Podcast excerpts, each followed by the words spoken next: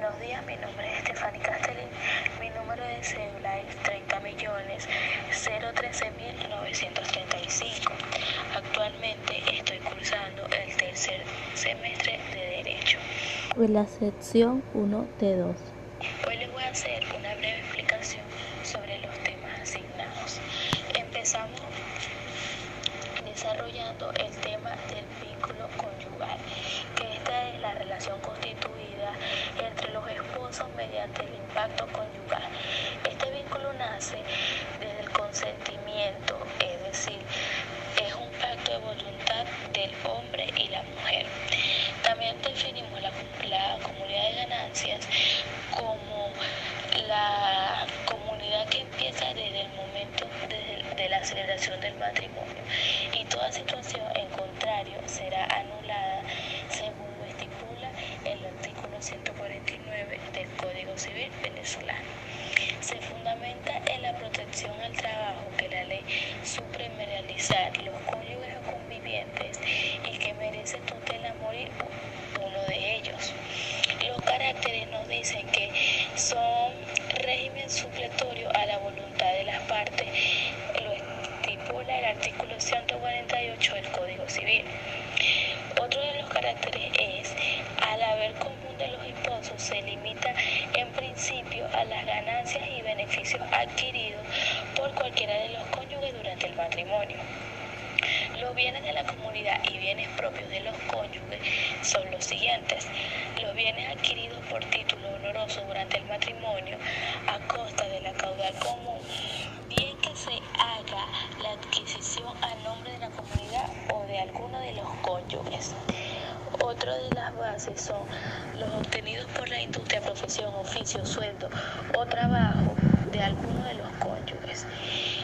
Eh, cuando hablamos de bienes propios de los cónyuges, hablamos de que cada uno como dueño antes de casarse y los que aporta el matrimonio, los bienes que se adquieran luego de casado, pero cuando el título o la causa fueren anteriores son propios y también lo serán los aumentos materiales que produzcan los bienes propios.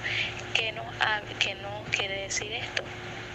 Que mientras cada uno adquiera su sueldo por separado, estos pueden apartar su dinero para tener sus ahorros en un futuro. La administración de unos y de otros. En este caso, cada uno de los esposos puede administrar individualmente los bienes de la comunidad que lo hubiera adquirido a través de su trabajo. Se requerirá el consentimiento del otro cónyuge cuando uno de ellos pretenda vender alguno del bien de la comunidad.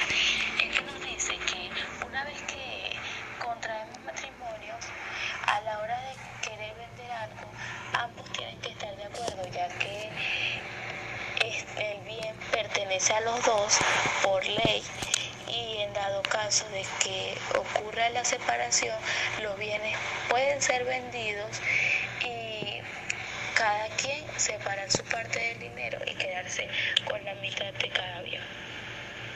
La carga de la comunidad conyugal nos dice que son todas las deudas y obligaciones contraídas por cualquiera de los cónyuges en los casos en que se puede obligar la comunidad. Cuando hablamos de esto es que toda deuda que tenga uno de los cónyuges, el otro también las tendrá y se podrá hacer cargo de esas deudas. Ok, ahora ah, vamos con las causas jurídicas de perturbación del vínculo conyugal. El vínculo conyugal resulta afectado por tres tipos diferentes de circunstancias. La declaración de nulidad, que sería que este borra todo vínculo conyugal que solo existía en apariencia, pero igualmente nunca, legalmente nunca tuvo razón de ser. La separación de cuerpo entre los esposos. La separación de cuerpo no afecta en absoluto la validez ni la vigencia del vínculo matrimonial que, subs, que subsiste La separación únicamente determina la suspensión del deber de cohabitación que tienen los esposos y adicionalmente afecta la normalidad de la vida conyugal. Y por último, la disolución del matrimonio. Esta sería eh, la totalidad intención para el futuro del vínculo conyugal válidamente formado, pero obviamente no afecta al pasado. Cuando hablamos de divorcio, hablamos de, en sentido amplio, se refiere al proceso que tiene como intención dar término, dar término a una unión conyugal. Los caracteres más comunes del divorcio son material de orden público, eh, es necesaria la intervención de un juez y la enumeración de las causas de texativa. Las causas del divorcio están estipuladas en el artículo 185 del Código Civil, que este nos dice que eh, la gran mayoría de las parejas se separan por el adulterio, también por el abandono, los excesos. También nos habla de el conato de uno de los cónyuges para corromper o prostituir al otro cónyuge. También nos dice la condenación a presidio eh, también nos habla sobre la adicción alcohólica u otras formas graves, la interdicción por causa de perturbaciones psiquiátricas graves que imposibilen la vida en común con el otro cónyuge. Y a pesar de que en el artículo 185 disponen que sean causas únicas de divorcio las comprendidas en su enumeración en ordinales, en el artículo 185A, agregado en el Código Civil, establece una nueva causa de efecto que este regula los efectos de la separación. Los efectos personales y patrimoniales del divorcio y la separación de los cuerpos. La separación de los cuerpos es la suspensión legal de la vida común de los casados, cesando la presunción de la convivencia de los cónyuges y la posibilidad de vincular los bienes de los cónyuges el uno con el otro. Cuando hablamos de uniones estables de hecho, hablamos de la cohabitación o vida en común que tiene eh, eh, las uniones que sean por convivencia en visitas constantes, socorro mutuo, ayuda económica reiterada, vida social conjunta e hijos entre un hombre y una mujer. Los caracteres en la Ley Orgánica de Registro Civil y esta fue publicada en Gaceta Oficial el 15 de septiembre del 2009, cuya vigencia comenzó el 15 de marzo del 2010.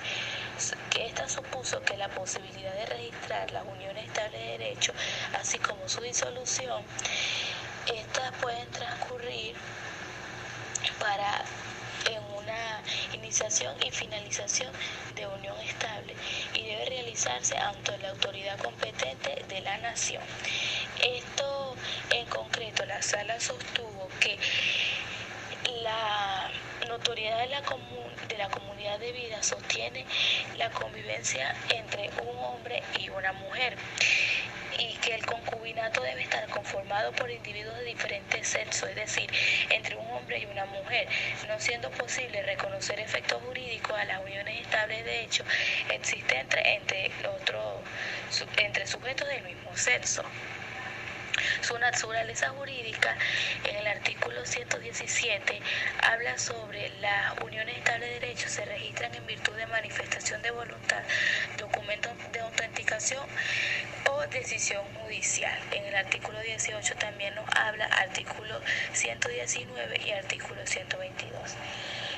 Y acerca de mi opinión de cómo han sido las clases de manera virtual aplicadas por la UMA, pienso que han sido muy organizadas en realidad, pero que no hay nada mejor que ver clases presenciales, ya que podemos escuchar los diferentes puntos de vista y maneras de explicar de las ideas que tienen nuestros compañeros y podemos así tener un desarrollo más avanzado para todos, ya que nos ayudamos de forma mutua entre todo el salón y pienso que a pesar de que ha sido un poco difícil, eh, lo hemos podido lograr. Gracias.